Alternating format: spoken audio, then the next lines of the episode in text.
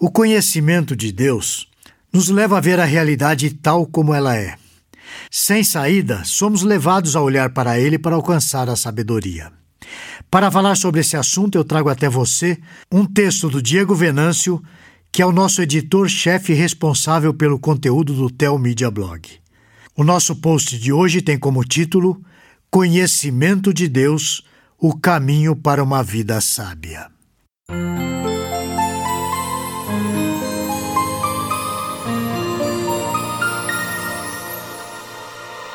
As Escrituras nos mostram que, se você desejar ser sábio, precisa iniciar esse caminho pela busca do conhecimento de Deus. A fim de provar essa tese, eu quero usar um salmo bastante conhecido. Ensina-nos a contar os nossos dias, para que alcancemos coração sábio.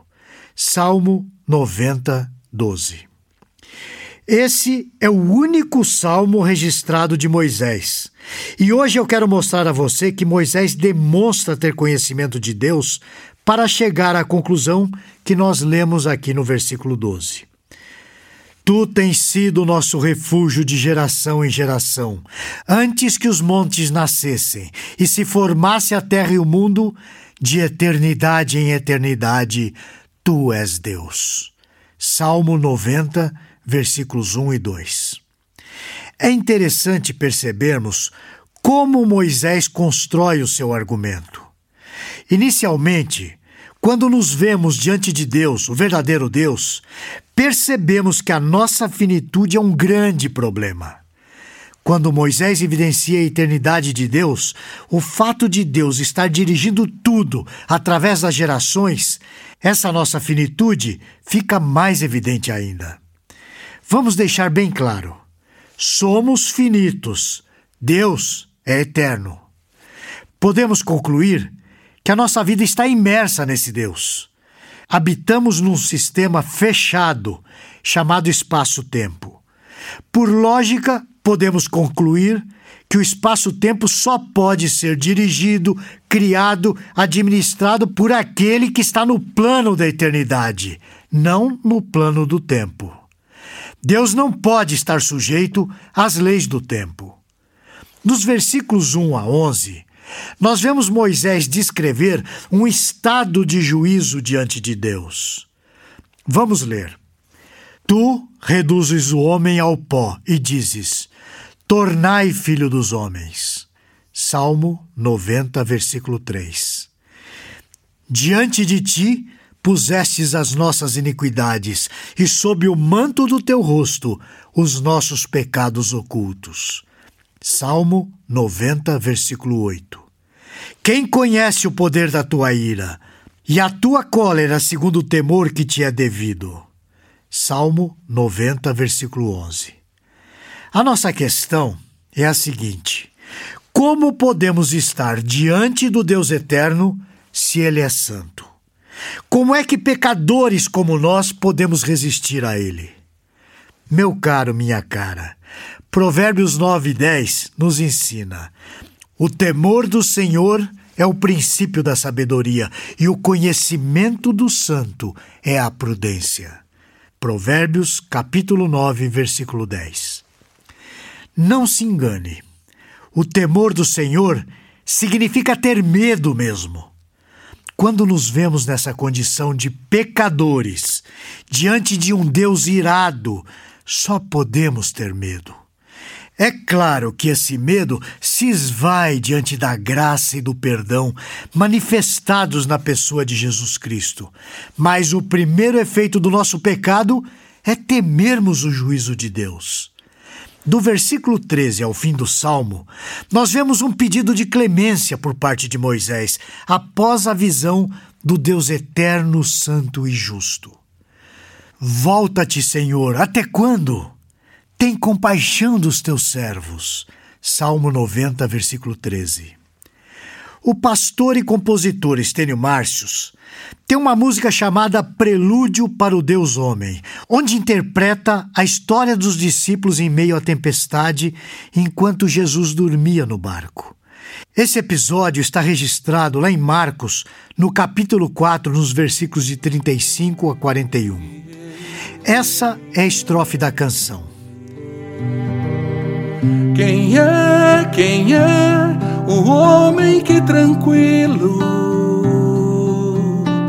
ressona e sonha em meio à tempestade? Quem é?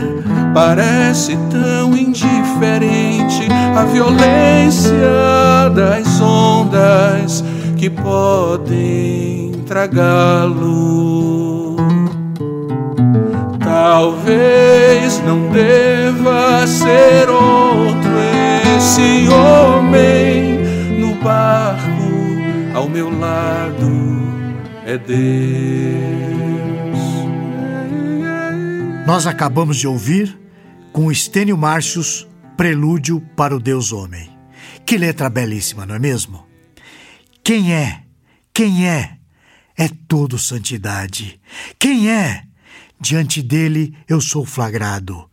Melhor que eu tivera naufragado para longe, bem longe, a não ser que perdoe, porque não pode ser outro. Esse homem no barco, ao meu lado, é Deus. Essa é a nossa questão. Nós estamos vivos e diante de Deus por um único motivo: Ele nos perdoou. Que toda a glória seja dada a Deus, que provou seu amor para conosco quando éramos ainda pecadores. E é assim que Moisés encerra o seu salmo: Aos teus servos apareçam as tuas obras, e a seus filhos a tua glória. Seja sobre nós a graça do Senhor, o nosso Deus. Confirma sobre nós a obra das nossas mãos. Sim, confirma a obra das nossas mãos. Salmo, capítulo 90, versículos 16 e 17. João Calvino, no início das Institutas, tem um trecho valioso para a nossa reflexão. Eu vou ler para você. Quase toda a suma de nossa sabedoria, que deve ser considerada a sabedoria verdadeira e sólida, compõe-se de duas partes: o conhecimento de Deus e o conhecimento de nós mesmos. Como são unidas entre si por muitos laços, não é fácil discernir qual precede e qual gera a outra. Pois, em primeiro lugar, ninguém pode olhar para si sem que volte imediatamente os seus sentidos para Deus, no qual vive e se move, porque não há muita dúvida acerca de que não provenham de nós as qualidades pelas quais nos sobressaímos. Pelo contrário, é certo que não sejamos senão subsistência no Deus Uno. Ademais, por esses bens que gota a gota caem do céu sobre nós, somos conduzidos como que de um regato para a fonte. Da perspectiva da nossa miséria, mostra-se melhor aquela infinidade de bens que residem em Deus, especialmente aquela ruína miserável em que nos lançou o erro do primeiro homem, obriga-nos a olhar para cima não só para que em jejum e famintos busquemos o que nos falta, mas também para, despertados pelo medo, aprendermos a humildade. Pois, como se encontra no homem todo um mundo de misérias, desde que somos despojados do ornamento divino, uma nudez vergonhosa revelou-nos uma quantidade de opróbrios. É necessário que a consciência de cada um seja tocada pela própria infelicidade, para que chegue, ao menos, a algum conhecimento de Deus. Eu acabei de ler a abertura das Institutas de João Calvino. Augustinho de Hipona, nas suas Confissões, também nos ensina algo sobre a nossa pobre realidade diante da grandeza do nosso Deus. Somente o conhecimento de Deus nos dá condições de conhecermos a nós mesmos e, assim, vivermos com sabedoria. Sabedoria é a condição de conhecermos o máximo possível da realidade para nos encaixarmos na vida da melhor forma. Eu vou ler um trecho de Agostinho de Hipona para você. És tu, na realidade, Senhor, que me julgas, porque, embora nenhum homem sabe o que é próprio do homem, a não ser o espírito do homem que está nele, todavia há alguma coisa do homem que nem o próprio espírito do homem que nele está conhece. Mas tu, Senhor, que o fizeste, conhece todas as coisas. Eu, porém, ainda que na tua presença me despreze e me considere terra e cinza, Contudo, sei de ti alguma coisa que de mim ignoro. É certo que agora vemos por um espelho, em enigma, e ainda não face a face. E por isso, enquanto peregrino longe de ti, estou mais presente a mim do que a ti. E todavia, sei que tu de nenhum modo podes ser ultrajado. Eu, porém, desconheço a que tentações posso resistir e às quais eu não posso. A minha esperança está em tu seres fiel e não permitires que sejamos tentados acima do que podemos suportar, mas com a tentação, dá-nos também os meios para que possamos resistir. Confessarei, pois, o que sei de mim. Confessarei também o que de mim ignoro, porque o que sei de mim, sei-o porque tu me iluminaste, e o que de mim ignoro, não sei, enquanto as minhas trevas se não tornarem como meio-dia na tua presença. Eu acabei de ler um trecho das Confissões de Agostinho. Eu vou concluir citando mais um trecho belíssimo de Agostinho para nossa edificação e motivação para alcançarmos a sabedoria verdadeira que é Jesus Cristo. Ouça com atenção. Que eu te conheça Ó conhecedor de mim, que eu te conheça, tal como sou conhecido por ti. Ó virtude da minha alma, entra nela e molda a ti, para que a tenhas e possuas, sem mancha e nem ruga. Essa é a minha esperança. Por isso falo e nessa esperança me alegro, quando experimento uma sã alegria. Pois as restantes coisas desta vida, tanto menos se devem chorar, quanto mais por causa delas se chora. E tanto mais se devem chorar, quanto menos por causa delas se chora.